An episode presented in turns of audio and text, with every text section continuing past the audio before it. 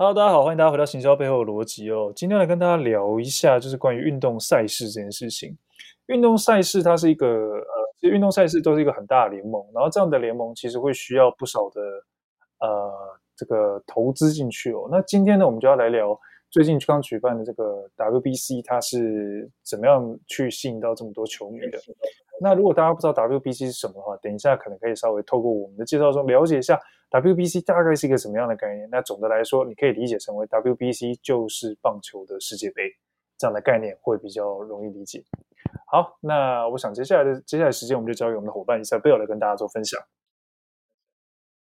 大家好啊，今天就是要来跟大家分享 WBC，也就是世界棒球经典赛的部分。我相信就是各位伙伴在前阵子有没有很哈棒球？不管是美国、日本还是什么各个队的棒球，这样都是包含可能也有很多人去赌运动彩券，或者是去玩运动彩券这样子。那当然了，就是很多很多朋友，我身边有很多朋友呢，就是也是因为借由这次的。棒球活动，也就是 WBC 世界棒球经典赛活动，然后真正了解是说，哦，棒球原来是长这样子，就非常的不可思议。这样，那今天就是要来跟大家分享说，哎，那这这个 WBC 这个赛事呢，它到底呢是创造了什么样的魅力？然后包含是说，它是如何培养更多的。忠实粉丝这样子，就是会让你说：“哦，天哪！我居然一天不看棒球会会怎么样？怎么样？”好，我是说我我非常关注那个他们的比赛这样。好，那在这边呢，简单介绍一下 WBC 这样。那其实 WBC 呢，在二零零六年年前呢就已经开始，就是已经开始在举办了。不过呢，应该说。因为以往呢，就是可能会跟奥运赛的那个赛事有撞期这样子，所以呢，其实大部分的球球球星其实没办法参赛，所以到最后呢，他们决定说：“哎，这样不不行，我好像少了很多主力战队、主力战将这样子，我一定要办一个比赛，你总是要有一些比较有名的人来参加，所以才会有。”球迷来观看嘛，于是呢，WBC 作为一个动作，第一个动作呢，就是他调整他的时间，也就是说，他们从原本的时间呢，变成说，哎，变成我们调到我们现在三月多、三月中的时候，三月或四月的时候，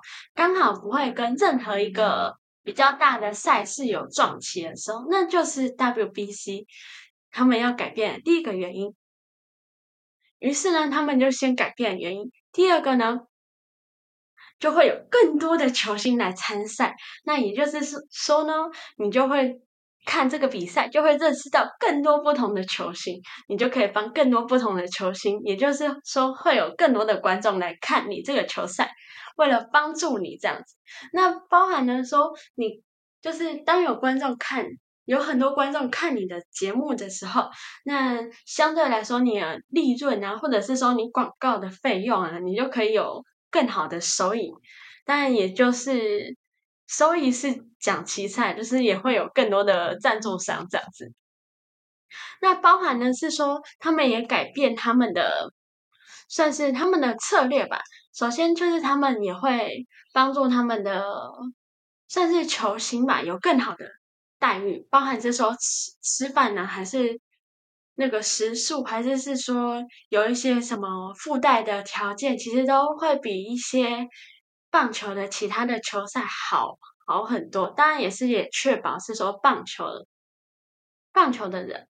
那我们就来讲一下今年的 MLB 它的附带的条附带的利效益是什么？好。我们就以他平均的进场观众人数，其实是从上届的两万出头，然后到今年变成是两万五，所以增长就是增长的部分就是二十四趴的部分。那接下来就是要讲到电视上的收视率，收视率其实在这一次以去年来说呢，其实就只有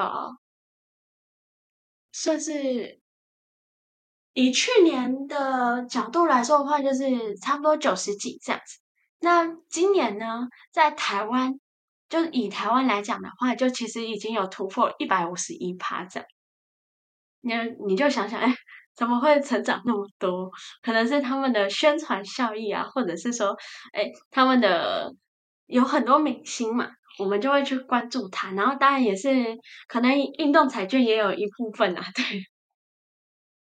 那接下来就是要他们还创造了一个新的新的概念，那那个概念就是塑造球星，就是让更多变成棒球的粉丝。包含我，我现在就是非常非常的棒球粉丝。应该说，我们会喜欢一个东西，那就一定会去支持它。那我相信，就是各位对于 MLB 如果没有陌生的话，那其实就是会注意到这次的大谷翔平，就超级超级的运动巨星这样子。那当当然就是可能我们对于一般没有在接触棒球，其实真的会很少知道。不过，就是也借由这次的机会，才会让我们大家知道哦，哦，原来还有大谷翔平这个人，或者是说哦，还有棒球，还有这种球赛，我都不知道。当然，就是也会有很多的其他的效益。当然，可能是说，哎，日本人他们的商圈，他们就多了更多的一个商圈。当然是说，哎，他们可能的。某某某某球星代言的品牌胡椒罐啊，它就会有另类的成长。当然，还有一些日本商家，他有会说：“哎，你可以，你可以住在我们这边，然后远远就可以看到棒球赛，然后你可以边看棒球赛边泡温泉，这样子，就是也会带来其他的商机。”这样，那我就不知道 Rock，你对于边看球赛边泡温泉有什么样的想法概念？诶，我个人不是，我个人很其实没有这样的经验过了，也没有这种就是，也没有这种就是，呃，会在现场去看比赛的经验，所以我我个人没什么概念。但是，呃，如果真的有这样的一个体验的话，也是蛮特别的啦。但我对于那种球场会有那种 VIP 室，我就蛮我就蛮感兴趣的，因为听说像那样的 VIP 室就是可以喝酒，然后可以有自己的空间。然后会有特别大的一个房间，让你去看现场的球赛，那个 view 超好。然后食物啊什么都是超无限量供应，这样这个我就蛮感兴趣的。不是因为食物，而是我觉得这样的 service 蛮有趣的。然后呃，真的有贵宾的感觉。这好像机场的贵宾室也是差不多的概念，但反正就是 anyway，我就是我没有去过贵宾室，对，我想去看一次看看，大概是这样的感觉吧。那肯定可以的。那个机场，机场如果未来有要出去的话，机场贵宾室都可以去玩一玩，我觉得非常的应该不错玩，零食可以吃到饱。好啊，那那对，不知道对于你今天的这样子听 Isabel 分享有关 MLB，那你有没有什么想要补充的呢？嗯，其实我还是蛮，就是我一直都蛮佩服一件事情，就是。其实这种运动赛事行销要达到打造到联盟跟维持热度，其实是真的真的非常的困难。除了要靠球星的热度之外，又要维持品牌的名声。这就好比之前以前那个呃那个 C 罗，他就曾经把那个可口可乐嘛，就是放到旁边，然后把水举起来。光是这个动作，害联盟损失很多钱，联盟还要技术罚则。但还是有人一直在模仿这件事情。我只能说，经营联盟这件事情相当不易。那。呃，为球星跟球星球，然后要要去经营球队、球星等等，这里面有很多的投资跟金钱上的投资，我真的觉得这是一件非常不容易的事情。那呃，如果你是在做行销的朋友，也有可能会想说，如果有这个机会，你也想要就是啊，那我们也花一笔钱去球场买广告好了。这时候你会很担心，就是这个效果到底有多好，就是会不会球钱进去就是打水漂，这个也是我们常问的问题哦。所以只能说这里学问很大，水很深。而且你要够有含金量，你才有办法真的踏进去这种就是这么大型的赛，就是比赛，然后你要再把钱投进去做行销，这真的是很难很难的一件事哦。好，那我想今天的内容就到这边哦。如果喜欢我们的内容呢，还请你帮我们按赞、订阅、加分享。我们每周都会有新集数在 Apple Podcast 上更新。那如果喜欢我们内容的话，不要忘记可以留言让我们知道。Google Podcast、Spotify 都听到我们的节目哦。那最后呢，也跟也跟大家分享，就是说，呃，运动是一件很棒的事情，我们蛮推荐大家去运动。